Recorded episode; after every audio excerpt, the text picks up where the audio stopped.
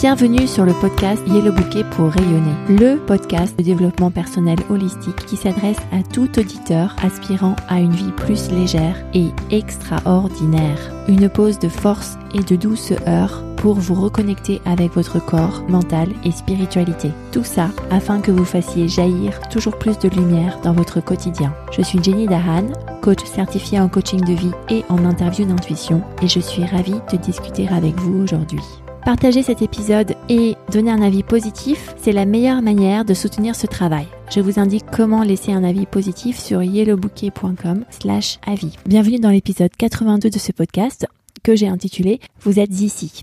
On va parler en fait de l'intérêt de savoir où vous êtes dans la cartographie de votre vie, avec quelques outils pour vous permettre d'effectivement vous repérer là où vous êtes. Tout d'abord, pourquoi est-ce que j'ai choisi de faire un épisode sur le thème de la cartographie. J'ai toujours rêvé, depuis l'âge de 22-23 ans à peu près, de trouver un moyen de me repérer quelle que soit la tâche que je faisais. Sans encore connaître les techniques d'intuition ou les questions de coaching, j'avais l'ambition de trouver une méthode, une technique pour me poser les bonnes questions, quelle que soit la situation dans laquelle j'étais. Plutôt les situations problématiques où j'éprouvais des points de douleur. Mais c'était des questions du style Qu'est-ce que j'ai appris? Pourquoi est-ce que ça m'est utile? Comment est-ce que je peux avancer? En quoi est-ce que ça change l'objectif que je me suis donné? Et de temps en temps, j'essayais une série de questions pour voir euh, ce que cela donnait et si ça me faisait office de cette boussole tant désirée pour me repérer. Avec les années, avec l'expérience, avec la formation de coach, je me suis rendu compte que cette cartographie avait un fond très vrai, puisque toutes les structures de coaching sont en fait comme des filtres, des filtres que l'on pose sur la réalité pour pouvoir l'interpréter, l'analyser et l'utiliser de la manière qui nous est la plus pertinente. Le modèle de Brooke Castillo, qui est la fondatrice de la Life Coach School, est par exemple l'un de ces filtres d'analyse, puisque dans ce modèle, tout dans la vie est soit une circonstance neutre, soit une pensée qui représente les phrases que l'on se répète dans sa tête, soit une émotion, soit une action, soit un résultat.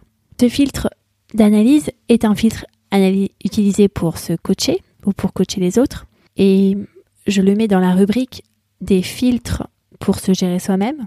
Mais j'en suis arrivée à la conclusion, et c'est ce que je vous propose ici, que chaque activité professionnelle que vous avez, que chaque activité personnelle que vous ayez, ça peut aussi correspondre à un loisir auquel vous vous adonnez fréquemment, comme par exemple le jardinage ou la cuisine. Si vous souhaitez exceller dans ces activités, construire une série de filtres qui vous permet d'analyser ce que vous faites ou analyser ce que l'activité vous a fait faire et comprendre comment progresser, changer, améliorer les, les concepts, vous donne une mini cartographie de là où vous en êtes à chaque fois.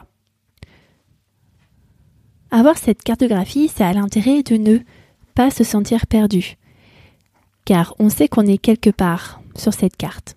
Alors, pour donner un peu plus de corps à ce concept de cartographie, je vais prendre l'exemple de faire faire vos devoirs à vos enfants. C'est une activité à laquelle on peut passer de nombreuses heures à s'adonner et dans laquelle certains parents souhaitent exceller afin de donner le meilleur à leurs enfants. Alors, réfléchir à une cartographie, ça voudrait dire quoi dans le cadre de l'activité des devoirs?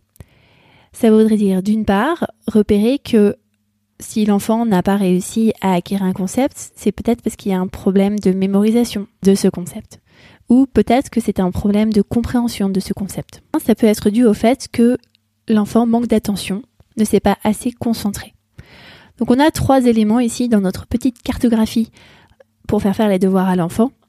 Si bien que lorsque l'enfant a des difficultés, hop, ça permet de prendre un pas de recul, de faire cette big picture et de se dire, ok, où est-ce que l'enfant semble être là tout de suite? Est-ce que ça semble être plutôt un problème d'attention?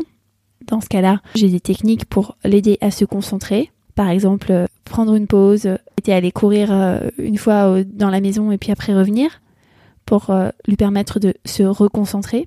Est-ce que c'est plutôt un problème de mémorisation? Du concept Donc à ce moment-là, ça veut dire qu'on l'a pas assez pratiqué ensemble Donc testons-le, mettons-le en pratique là tout de suite maintenant. Ou est-ce que c'est un problème de compréhension? Donc est-ce que ça veut dire que là, je dois trouver une manière de lui faire comprendre différemment ce concept, par exemple le concept d'addition mathématique, où tous les chiffres euh, d'une égalité doivent être retranscrits dans le cas d'une autre égalité si on ne veut pas qu'il y ait une faute de maths. Prendre ce pas de recul permet véritablement de positionner l'enfant là où il en est sur son chemin d'apprentissage et voir quels sont les blocages qui s'offrent à lui et qui l'empêchent de bien avancer sur son chemin d'apprentissage. Et cela peut être un outil plus utile que celui de se plaindre, de se lamenter, de s'énerver, de se culpabiliser parce que on s'attribue les échecs scolaires de son enfant. Ça permet aussi de rendre autonome la personne qui est le sujet de cette cartographie. Dans notre exemple de l'enfant qui fait ses devoirs, l'enfant en grandissant saura que en général, ou bien c'est un problème d'attention, ou bien c'est un problème de mémorisation ou de compréhension, et il pourra du coup, de manière autonome, trouver lui-même ou elle-même les réponses à ces questions et interrogations. Et cela permet aussi de prendre un pas du recul sur comment y arriver. Quand on se dit, ok, mais où est-ce qu'on en est là? Où en est-on dans notre cartographie? Cela permet de faire une mini pause pour se dire quels sont les outils en ma possession pour pouvoir y arriver. On a tendance par défaut à se dire cet outil ne marche pas, je n'y arrive pas. Et là, la cartographie permet instantanément de se dire ok, là, quelles sont les solutions qui s'offrent à moi et que je n'ai pas encore testées. En exercice pratique, je vous invite à établir une cartographie pour une activité que vous faites très souvent. Alors, ça peut être dans votre cadre professionnel. Par exemple, vous pouvez être amené à mener régulièrement des réunions. Et dans ce cas-là, il y a certainement un ensemble de prérequis, de standards qui conditionnent la bonne qualité d'une réunion. Ça peut être d'avoir rassembler différents points de vue. Ça peut être de préparer un solide support écrit qui contienne à l'intérieur un sujet à débattre. Prenez le temps d'établir une cartographie des différents éléments, des process, des différentes questions que vous devez absolument vous poser lorsque vous faites ce genre d'exercice.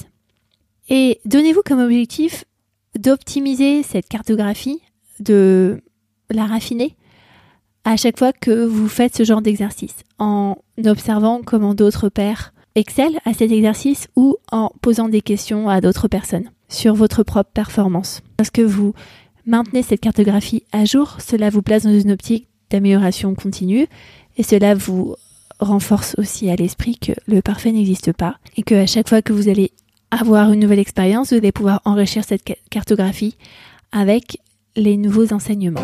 Au niveau du corps, vous pouvez imaginer en fait que votre corps est comme un bateau que votre énergie dirige. Et ce bateau navigue dans la cartographie de l'activité auquel vous souhaitez exceller. Ce bateau navigue au service de l'activité à laquelle vous voulez exceller. Cela a le double bénéfice de déjà vous faire prendre conscience qu'il faut vraiment encore plus prendre soin de votre corps si vous voulez exceller, exceller à cette activité, et deuxièmement, cela permet aussi de personnifier un peu cette activité en lui donnant quelque part une âme et vous permettre de recentrer votre attention sur cette activité plutôt que sur votre propre performance, qui permet de trouver des solutions parfois plus rapidement parce qu'on n'a pas à passer par l'ego, l'ego qui dit ah j'aurais pu faire mieux, ah je me suis trompé, ah, que vont penser les autres. Au niveau du mental et de la spiritualité, J'aimerais vous proposer ici une image. Notre mental nous offre parfois la pensée de je suis perdu, je n'y arrive pas, je ne sais pas où je vais, je ne sais pas comment je vais y arriver. Je vous suggère, lorsque vous entendez ce message, de réorienter ce message vers oui, c'est ok. Je sais que lorsque mon mental me dit que je suis perdu, en fait, je suis en transit vers un nouvel aiguillage, comme si j'étais dans une énorme machine à laver qui va me faire ressortir plus souple, plus intentionnelle, plus profonde, ce qui me donnera la capacité de raffiner la cartographie de l'activité dans laquelle je souhaite exceller, ou de définir une nouvelle activité pour moi et une nouvelle destination. Tu es une femme qui travaille, et le bouquet t'aide à mieux gérer ton anxiété, que tu puisses progresser dans ta carrière professionnelle et mieux profiter de la vie.